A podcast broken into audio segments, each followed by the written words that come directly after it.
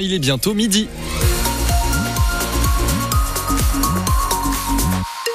Ah, je me demande bien ce que vous faites à quasiment midi. Peut-être que vous êtes en train de préparer le repas. Dites-moi, préparer le repas bien au chaud dans votre cuisine.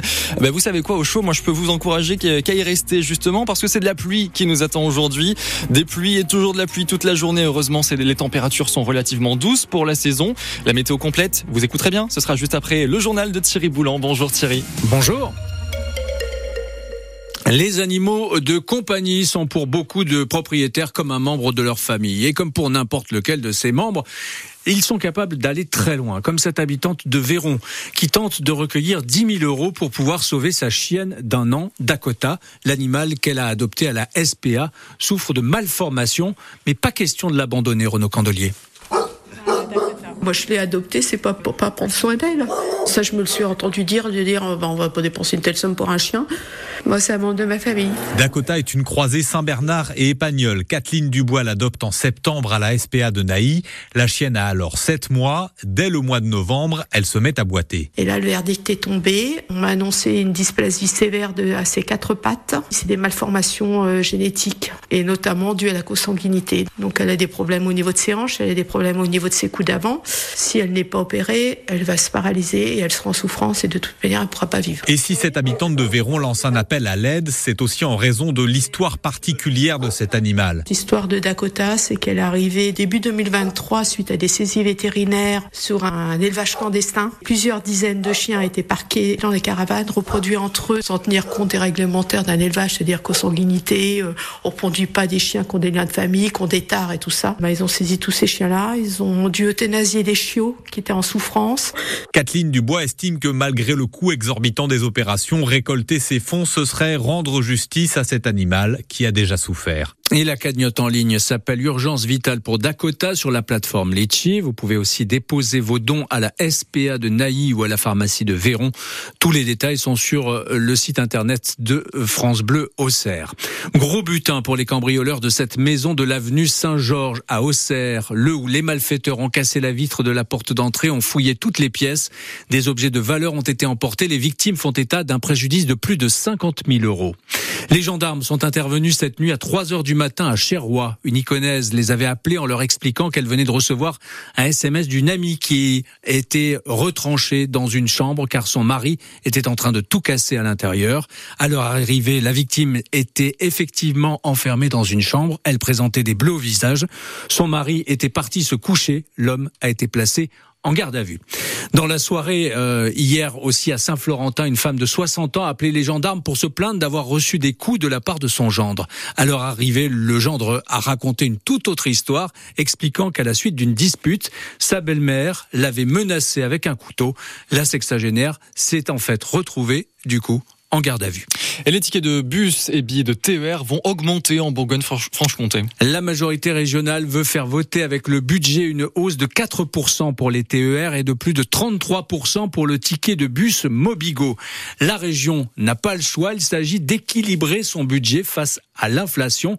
La taxe sur les cartes grises va aussi augmenter de 4 euros par cheval fiscal à partir du 1er juillet prochain. Écoutez Nicolas Serret, vice-président aux finances de la Bourgogne-Franche-Comté, expliquer le pourquoi du comment de cette augmentation c'est la mort dans l'âme que nous augmentons, le dernier levier qui nous reste, c'est-à-dire les cartes grises. Mais ça, c'est souligné par toutes les régions de France, de droite comme de gauche. Les modèles financiers des régions en France ne sont plus adaptés. Nous sommes face à un mur d'investissement et l'État ne nous donne pas les moyens pour mener nos compétences. Et d'autre part, nous avons agi sur nos dépenses de fonctionnement en les contraignant de 5% parce que nous préférons euh, que les moyens de la région soient consacrés à de l'investissement aux côtés des collectivités collectivités territoriales, aux côtés des entreprises, aux côtés des chercheurs, aux, côtés de l'enseignement supérieur et des universités, etc., etc., plutôt qu'à du fonctionnement. Donc effectivement, nous avons dû faire un effort pour contracter notre fonctionnement pour être en capacité d'investir. Et pour tout savoir sur ce budget 2024 qui s'élève pour la région à 1 milliard 800 millions et tout savoir surtout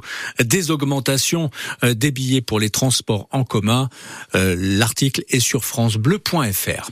Les grandes marques ont une imagination débordante pour berner les consommateurs. On connaissait les paquets qui rétrécissent, que l'on paye au même prix pour dissimuler une augmentation. Eh bien, l'association de défense des consommateurs Foodwatch a épinglé hier six produits de grandes marques dont la composition a été modifiée avec des ingrédients bon marché tout en subissant une augmentation de prix.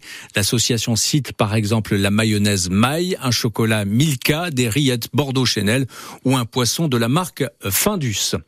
Des parents et des enseignants ensemble aujourd'hui pour dénoncer le manque de moyens. Ils ont prévu de se retrouver en début d'après-midi devant la direction de l'éducation nationale à Auxerre pour euh, dénoncer les fermetures de classes dans les écoles et les baisses de dotation horaire euh, dans les euh, collèges.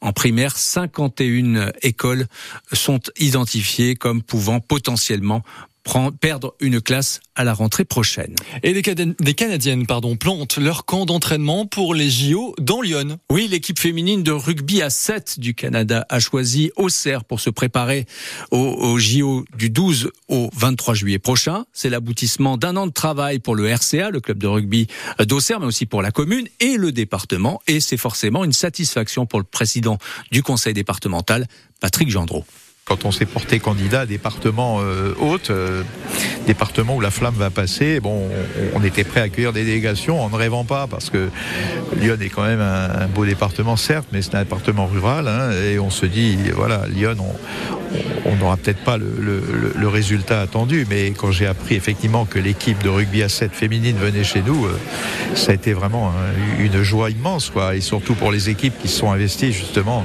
on finit par avoir des relations. Vous voyez, on a accueilli, vous l'avez dit, Tour de France. On va encore accueillir Paris-Nice prochainement. Euh, donc cela constitue des liens, quoi, des réseaux et, et, que l'on entretient. Hein. Ça se fait pas comme ça du jour au lendemain. Et, donc euh, on a bien fait comprendre depuis des années maintenant que le département de Lyon était un département terre d'accueil. On est terre d'accueil. L'équipe féminine de rugby à 7 du Canada va préparer ses Jeux Olympiques dans Lyon. Ce sera du 12 au 23 juillet prochain. Le département, vous le savez aussi, va accueillir la flamme olympique le 11 juillet prochain dans sept communes iconaises.